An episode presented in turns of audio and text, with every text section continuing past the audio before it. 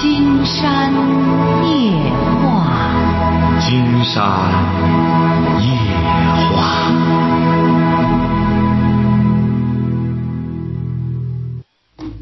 晚上好，听众朋友，我是您的朋友金山，很高兴和朋友们相会在午夜。马上接我们朋友电话哈。哎，你好，这位朋友。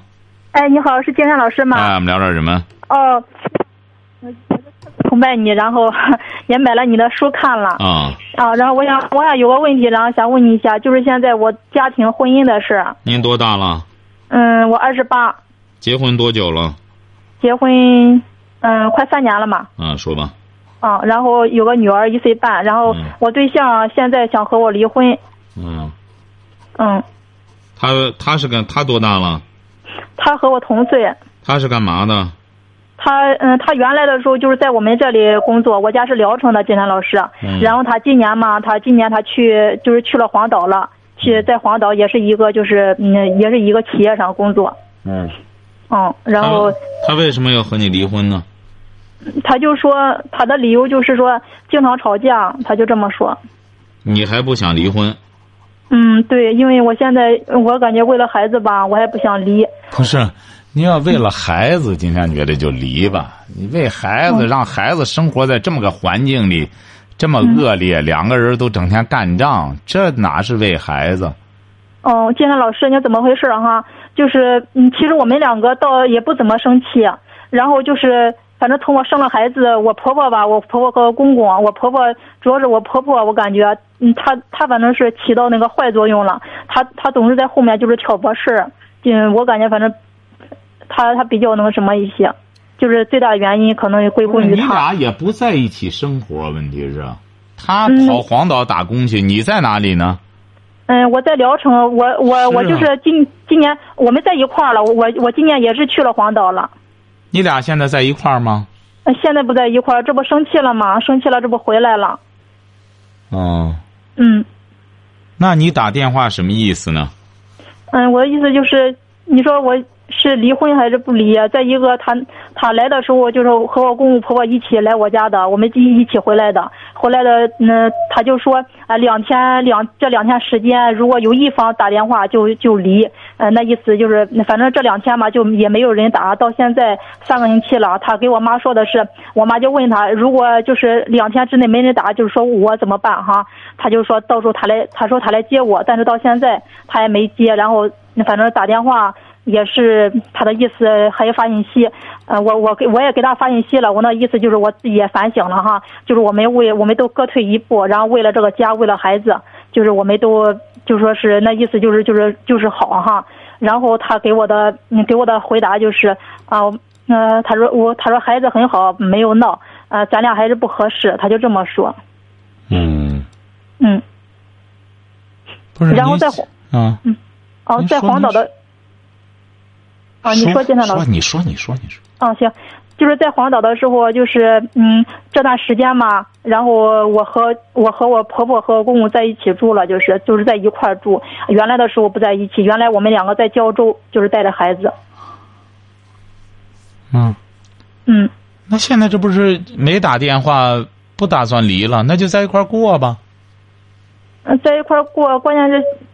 他他他是想离啊，他想离。我的意思是，我不想离。金山老师，你说他他到现在嘛，他也。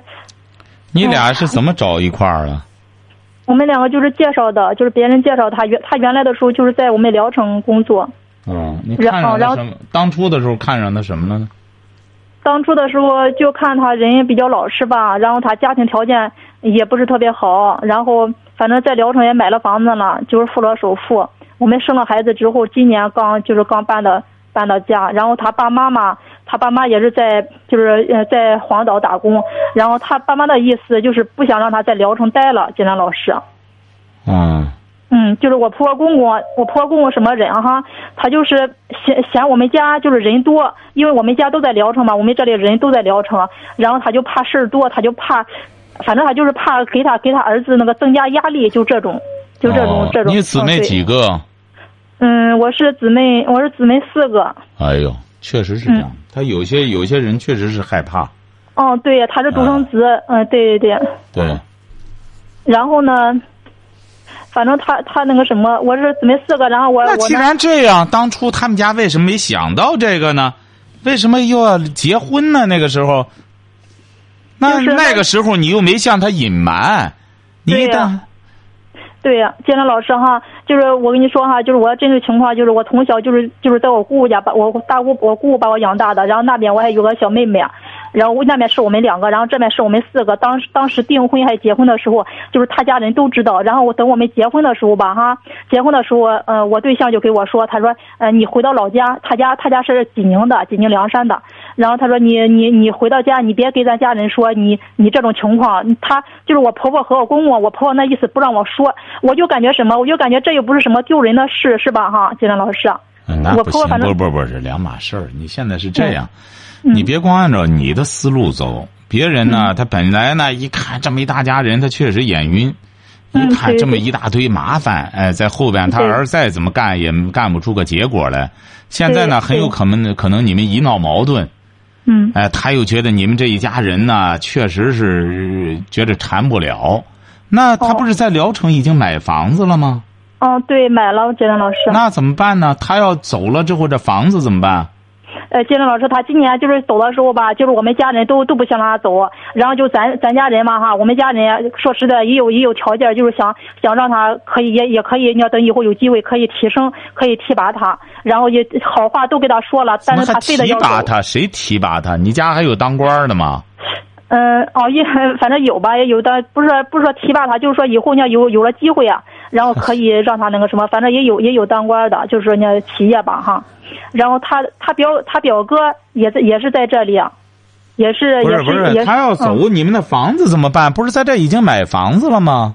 嗯，对呀，他他就是他想走的时候啊，他今年这不，我今年上半年我就想给你打电话，我自己在家里带着孩子上半年，然后他就想把房子给卖了，就因为这个卖房子的事儿，我我我不同意吧，然后他反正因为这也生气，他爸妈就是我婆公和我公公也想让他把房子卖了，然后就是就是走到那意思越远越好，就是不想让他嗯那个什么，哦，嗯可能挺麻烦了。经常估摸着，可能一涉及到这个，他一看在这儿再怎么挣，都是你这一大家人都在这儿，他就有压力了。哦，应该是吧？但是哎建兰老呃建兰老师哈，但是说实在的，就是就是我姐姐吧啊，就是我姐姐，咱就是我我这些亲戚啊，我姐姐我哥哥他们条件都比都比我好，就是人家都有正式的工作，不是，嗯那没用啊！您记住了吧？金山觉得他要是这个原因的话，就是说是，恐怕他、嗯他决心的可能性比较大。比较大是吧？哎，要么你就给他们讲，你干脆就到黄岛去和他们一块儿过去不行吗？到黄岛买房子，你既然愿意和他过去，你也别在这边了，你就直接哦到黄岛去不就得了吗？对，我也去了简单老师啊，我去了去了吧，然后呃我哎呀，我婆婆那个人啊合不上来，和你婆婆哦，合对对对不上来，哎，对对，嗯，哎她事儿就特别多。我婆婆，我在那里找工作吧，哈，远的远的她嫌远，然后近的嘛，她又嫌工资低。那个就是我想我在这里的时候，你在商场工作吧，哈，就是就是你在商场卖衣服，这个个不用再解释了，这个不用哎解释了。如果这样的话，他适应不了你，你适应不了他的话，金山估摸着，恐怕您这个婚姻要再想维系的话，难度比较大。金山估摸着，再就是通过这次一闹卖房子什么的呢，他可能也感觉到你这个家族那么大，那么多人，他嗯也就有点儿够了。金山估摸着，哎，肯定是这些问题就激化了吧矛盾。你要真哦想维持的话，那么嗯你就干脆就过去。这个房子是当时是谁买的？写谁的名字啊？写的他的名字，建良老师写的谁的？写的他的，我对象的，结婚以后买的还是结婚前买的？嗯，结婚以后买的，哦，那就是你们共有的了。哦。嗯，但是今天老师哈，他就是一就是一生气吧，他就给我说要离婚。他说你怎么想的？我说没怎么想。他说嗯你嗯我在那里就上着班的吧哈，他就给我打电话，打电话说你几点下班？我说五点多吧。行，下班我们好我们好我们聊聊吧。我说行，我以为我下了班我们聊就是把这事儿谈开了哈，就就什么事没有了，您记住。了哈，您记住了，嗯他这个事儿也可以理解，他治不了你，他只能就是用一样办法和你离婚，因为这小哦你这个对象呢，看来也没什么本事，他唯嗯一的本事就是要和你离婚，用这个来要挟你。哦黔驴技穷了，他才会这样的。你要不然他他怎么办？你说他怎么弄你？你说他能怎么着你？嗯哎，嗯，金山老师，嗯他是怎么嘛哈？他现在在胶州要工作吧哈，在这个就是在这个公司，在一个呃客车厂工作，然后他自己他又他又自己就是想做一个就是客做一个这个汽车上面的这个净化器。然后他自己就是呃就是让人家加工，然后他自己又在黄岛租了一间那个小的办公室。他这刚开始也是刚开始干。他呢也挺能干。金山这不刚才告诉你了吗？你要真正想和他维系这桩婚姻的话，那么你俩首先得彼此走入对方的内心世界，你俩起码是能够相互包容。现在的问题是你俩的感情也很冷漠。哦、就是说，你要想真正的融入他这个家庭，干脆一门心思的就和他们过。如果要是你想背靠自个儿的家族，然后来制约他的话，金山觉得可能挺难。人家家里本身，这就像小国家一样，小国家他的思维模式是和大国是不一样的。哦，哎，所以说，你看人家他家就这么独生子，父母岁数也大了。人家一看和你这边沾上之后，这么一大家人，那怎么缠呀？遇上点事儿什么的，你再老是想窝到这边，也不到那边靠，那么他指定是不会再和你往前走。他要有头脑的话，他就不会往前走。你还和他妈闹矛盾，你想想，他怎么和你在维持这桩婚姻啊？这说明这个小伙子还是有头脑的。嗯，哎，你在这边，他真干什么？他只能和你这这这干仗啊！那干仗只能激化矛盾，最终你这一家人弄得的的，哎，这所以说，你现在要真想维持这桩婚姻的话，考虑是选择您在您这家里和一家人在这边呢，嗯，您还是嫁鸡随鸡，嫁狗随狗。哦，哎，金亮金亮老师，嗯我我我家人哈、我家人也是不想让我离，然后我家人今年也是让我和他一一起，就是去黄岛了，就是去胶州，嗯，然后呃我我也是没意见，我那意思就是他去哪里我也去哪里，对吧但？是你是包容不了他妈呀！你这不是和他又干仗又回来了吗？为什么呢？因为你有退路。你就觉得你厉害，不行我就再回家，你有退路。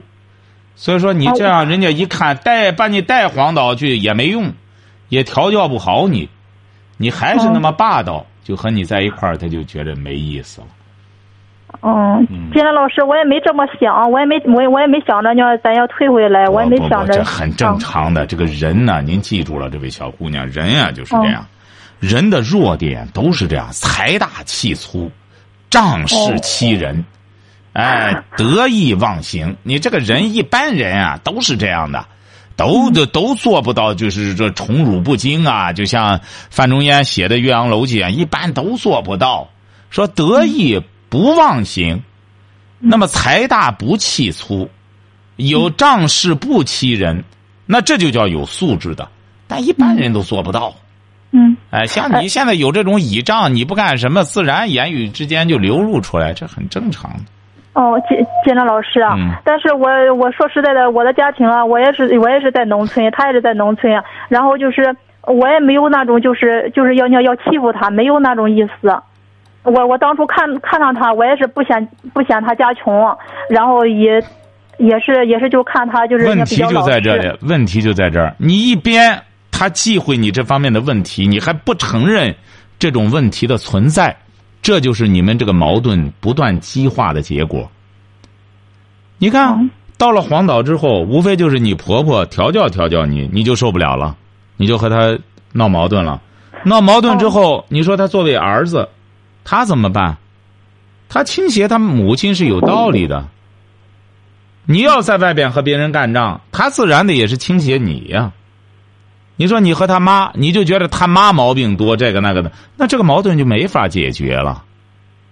嗯，也是。哎，建哎建建山老师啊，我跟你说哈，就是我就是今年还去就是去年就是在我在我在我就是在咱在我们家就是过月子的时候，那时候我对象还没走吧。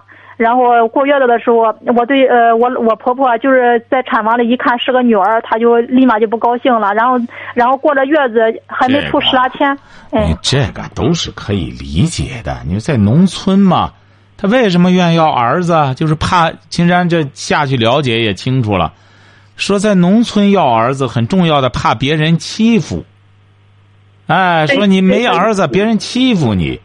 他为什么要孩子呢？没孩子，那谁谁谁来养老啊？那别人也是干什么？你在农村啊，他这个失独家庭，为什么他就没有精神寄托了呢？他就是有个孩子，就过这么个孩子，特别在贫困落后的地方，你这些东西啊，就不要再挑他了。你要是再挑他的结果，那只有就是选择离婚。金山给您说的这个思路呢，是你不想离，那你就得改变。哦，就得包容他是吧？那当然，你不改变，那么人家就和你离婚，那么你只有选择离婚。对方已经提出这个问题来了，看来也是黔驴技穷，没别的招了。和你指定是反反复复的这招那招都用过了都不行，最终的结果谁愿离婚？你想想，最终的结果那就只能选择离婚。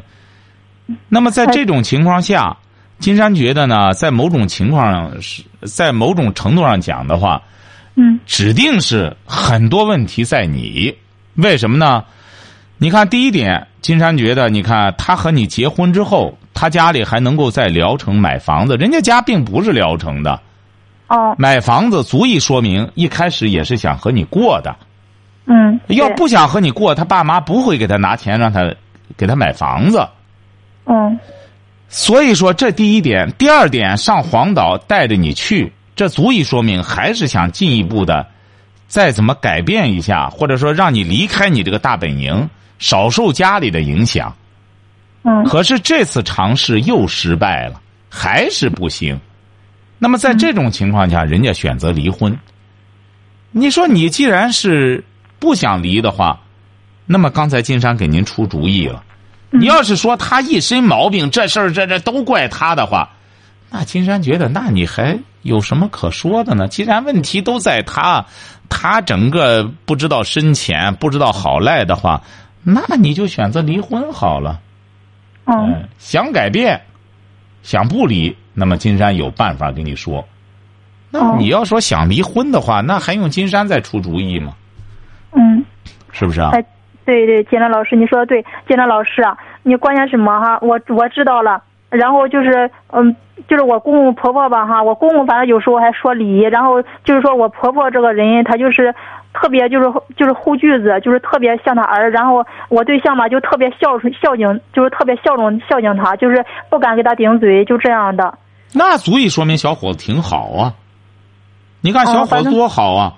懂得孝敬老人。刚才你听听那个玩玩游戏的，把他爸爸的那筋都砍断了。您觉得那种孩子好啊，还是这个好？起码他懂得孝道。嗯，你这个懂孝道的孩子，这孝就是中国文化的核心。嗯，呃，金山老师，哦，金山老师，就是就是守着我婆婆吧，就是我对象就。就是很那个什么，就是就是支持我干活，然后我婆婆就就特别高兴，然后，反正我和我对象我们两个本来没有事不就是不吵架嘛，就是说说一句话或者顶个嘴，然后我婆婆就说我就这样的。那就是说你婆婆是很正常的，你那个家庭也是很正常的，就是你不正常。说白了，那婆婆在跟前儿，你丈夫知，人家您觉得？怎么，这位小姑娘，你觉得人家家里拿出钱来给你们买上房子，人家就这么一个儿子，那么人家儿子还很能干，你这个对象也很能干，那么他为了讨他爸妈妈的好，守着他妈妈，支持你干点活或者干什么了以后，您说您就做这么个配合的话，你都不肯配合的话，你让你丈夫怎么做人？嗯，也是，这不很简单吗？对，你起码得让你，既然要嫁给他，你起码人家做做一个孝敬的儿子，这有什么不好啊？你应该鼓励他，肯定他才对呢。竟然觉得那种说白了，为了老婆打他爸打他妈不孝敬的这种男人，说白了，才真不是玩意儿呢。这个你才真不能嫁给他呢。嗯，对对对。说人家这小伙子知道孝敬，知道这这尊重他妈，又不是别人。你说要别人，你说他怎么着的话？嗯。你说人家还是个独生子，就这么懂规矩，足以说明你婆婆、你公公是很称职的一对父母，人家教子有方啊，晓得吧？嗯，哎，人家的孩子就知道，当实在是媳妇和母亲和父亲矛盾不可调和的时候，那么我只能选择父亲、母亲。孩子都一岁多了，人也不愿意离婚。你说，至于婆婆喜欢生个儿子，都是农村的，这个你也得理解才成呢。啊，对，你应该安慰他，你或者哎，或者不行，将来反正可以再生，不行我再生一个，哎，不就得了吗？像你这个公公婆婆家这个条件的话，他是独子，你是指标内的就可以再生一个。嗯，对，他就我今年就是没给我女儿断奶，然后我婆婆就就那意就逼着我断奶，然后就让我再再生二胎。这不就对？吗？人让你断奶，起码是很对的嘛。你孩子都一岁半了，你不给他断奶，你这些坏毛病啊，真缺个婆婆调教。金山觉得你找了一个很好的家庭，你应该珍惜才对。这说明你爸妈妈也很有眼光，就逼着你上黄岛去。为什么呢？你爸妈也希望你在你能够维持住这个家庭。嗯，对。只是你吧，自我太放纵。你呢，金山觉得也是一个懂道理的女孩，要不然你不会给金山打电话了。嗯你也想寻求问题的解决，对对，所以说你要解决问题，你得付出努力，你不能光说不干。哎，这这光干什么了？你不忍，你凭什么不忍啊？在这个社会上都得忍，当官的还得忍呢。你凭什么就那么放纵自我？晓得吧？嗯嗯，所以说，金山觉得呢，反正你嫁的这个人家是不错，小伙子哎懂得孝敬父母，父母嗯独生子还能够调教的儿子懂得孝道，这足以说明这是个正经家庭。所以说，嗯。你应当改变自己，让婆婆说好，哎，嗯。丈夫觉得媳妇还挺好，这就说明你做人上了一个很高的台阶，晓得吧？嗯。嗯，哎，金山老师啊，嗯金山老师啊，就是，呃，我就是说，我我我我对象他表哥和他表嫂子哈，人家都是比较通情达理的人呀。就是说我我也不说说我婆婆坏哈，然后我婆婆就是和她和她姐姐就是一年年不不怎么联系。你就甭管他们了，他们都是挑唆你，记住了哈。那那些旁枝错节的，甭去搭理他，你就甭找茬了。金山这句话撂这儿，你不嗯相信，你往前走着，你往前走着瞧。你要真和他离婚，你再找，你真找上那不懂道理、没家教的家庭，你就明白了。孩子不咋地，家长也不咋地，所以说到那时候你再后悔，要你的后悔都来不及。总的来说，金山建议你这个婚不该离，老不生的。跟人家上黄岛到哪儿去也好，你得改变自己，得得得正经八百的就和这这个孝敬婆婆也好，什么也好，支持你老公工作也好，只有你改变。你不改变的话，你说这半天说白了，没一点人家的错，基本上主要是你的错，晓得吧？哦，好晓得。哎，金金兰老师啊，怎么着？金兰老师，那你说我现在就是我对象他他他发信息还是说就是我们咱们不合适。那天我问他，我说那个就问他给孩子打预防针打了吗？他说他说没有呢，到星期一。我说哦，我就问了一句，我说你我说你你怎么不来接我呀？不是你这个，你听过金山的节目吗？哎，听过，经常听，我妈也经常听，我妈让我听。那时候关键是那时候你对象和你公公婆婆听了吗？他没有，他我我公公婆婆从来不听，然后我婆婆看电视就看那种勾心斗角的电视，她从来不看什哎。所以说怎么着呢？你看，嗯你爸爸妈妈就有这个见识，就在嗯你做女儿这么固执的情况下，他知道让你顾大局。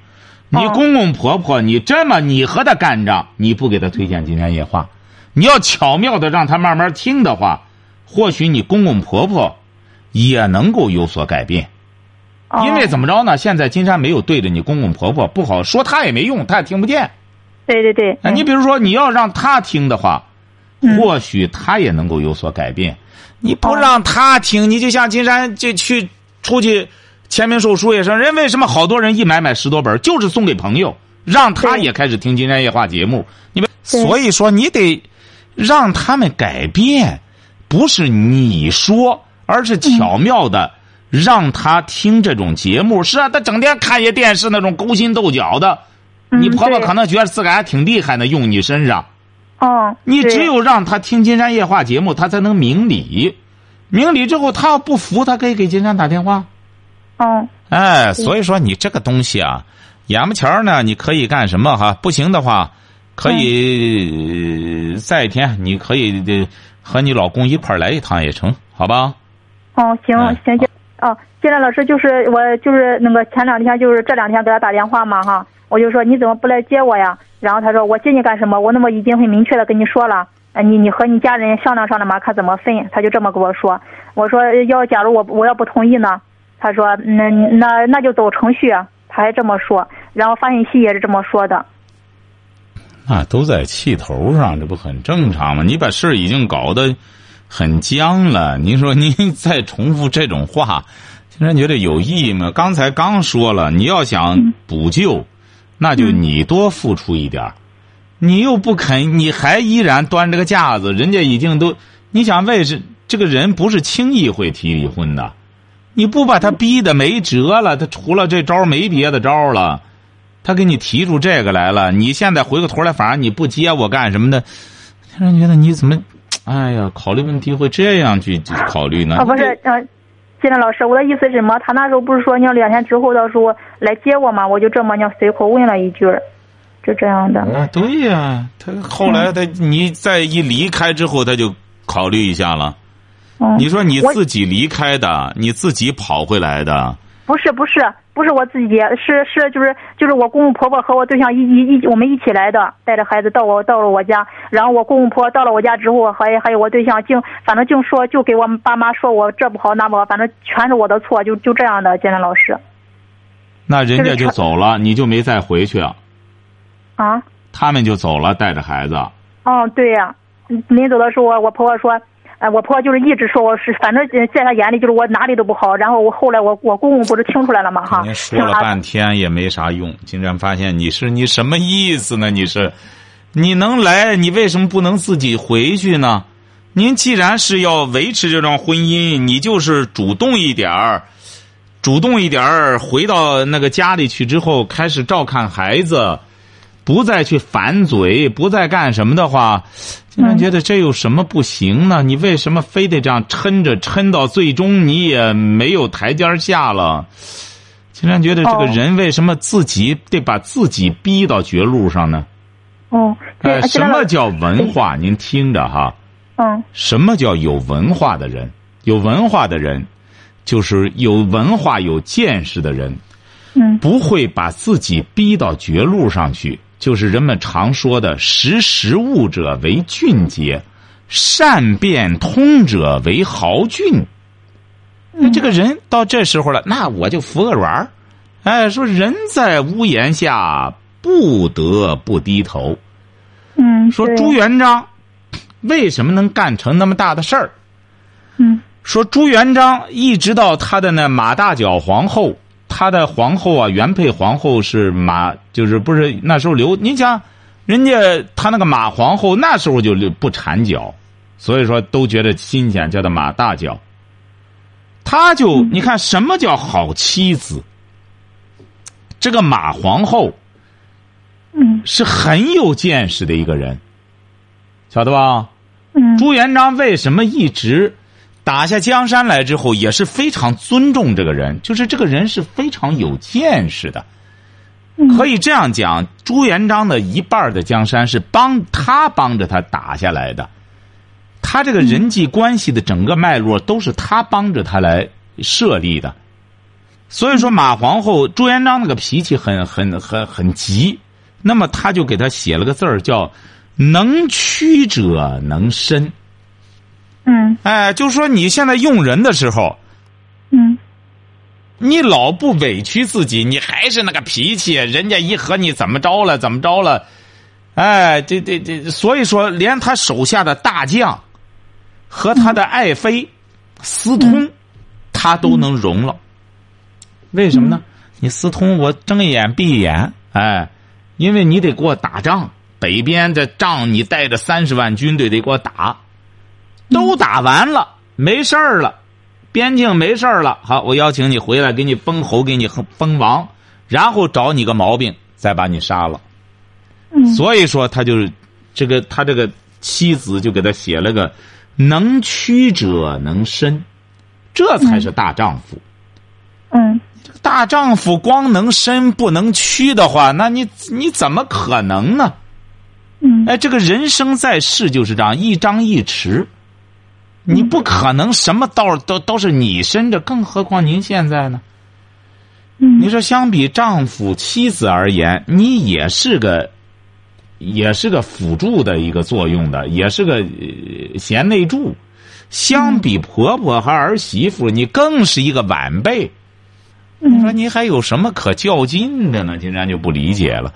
你说你那公公婆婆越有家规，越有家教，他越能过日子，就相当于越是在给你过日子。他是个独生子，他能怎么着呢？他把他儿调教的有规有矩的，有家教，也是在为你调教一个好丈夫。你怎么反而不领情？回过头来，现在还说你婆婆这呀那的？您说您这样这个矛盾怎么解决呢？现在你要聪明的话，自个儿找个台阶儿，回去之后也甭解释了，看着孩子什么，他就说和你离婚什么的，也不用多说，你就在那看着孩子，好好照顾，给给大人做饭，该给看看再怎么着，先自己去这样做做再说，晓得吧？嗯，哎。好，今天晚上金山就和朋友们聊到这儿。